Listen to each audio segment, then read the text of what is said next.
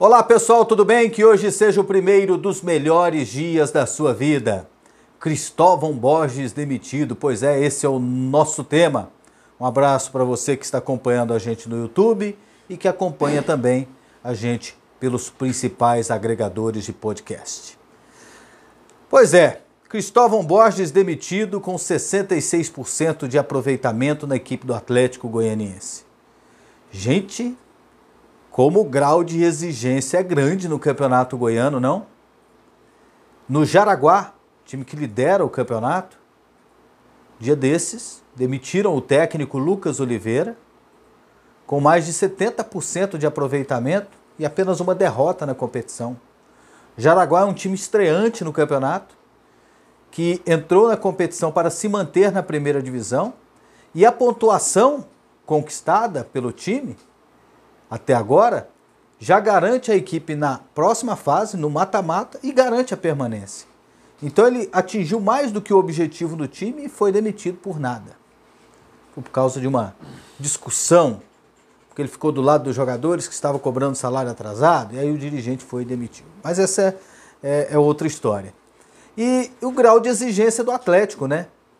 O Cristóvão Borges, em sete partidas, ganhou quatro empatou duas e só perdeu uma.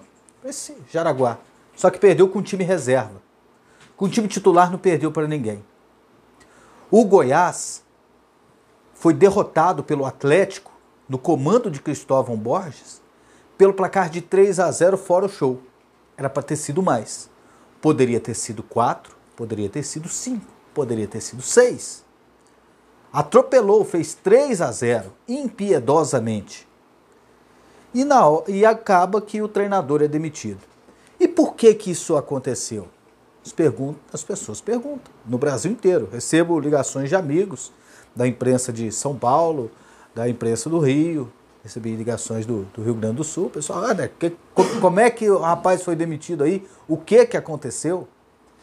É, e o que eu respondo é a versão que eu tenho da equipe do Atlético, que já há alguns dias o Adson Batista não estava satisfeito com a metodologia do Cristóvão Borges no dia a dia. Que teve informações que o Cristóvão Borges era, um de, era de um jeito e chegou aqui era de outro. Que é muito tranquilão, que não puxa a orelha do jogador, que não é intenso nos treinamentos, que o trabalho dele é mais light. E que para não cair de produção a qualquer momento, então que tome a decisão agora. Pois é, e o que eu acho sobre esse assunto? É difícil a gente questionar,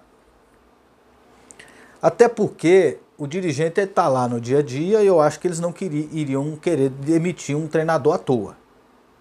Porque demitir um treinador tem algum tipo de gasto. Por mais que ele não tivesse multa, tem um acerto, tem alguma coisa, tem algum tipo de desgaste.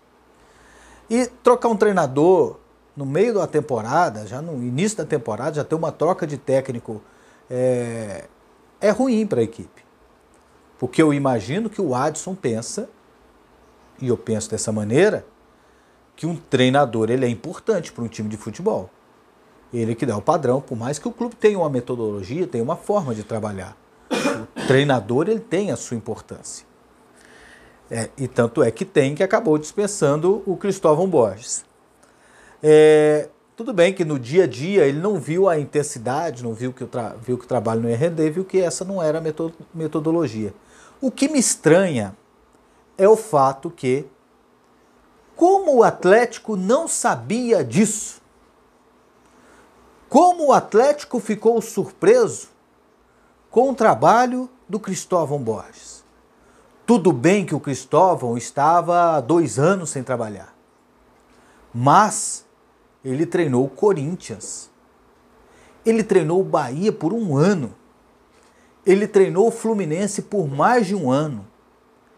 Ele treinou o Vasco por muito tempo e depois ainda teve uma segunda passagem pelo Vasco. Ele não tinha informações, não sabia o estilo de jogo do Cristóvão Borges. O Atlético demorou tanto para contratar um técnico e não sabia como ele trabalhava não tinha conhecimento, não conversou com ele, não conversou com outros profissionais. O Atlético diz ter um departamento de observação para contratar atletas. Para treinador não tem? Para buscar informações sobre um técnico? Sobre o relacionamento dele no dia a dia? Se ele é mais ativo?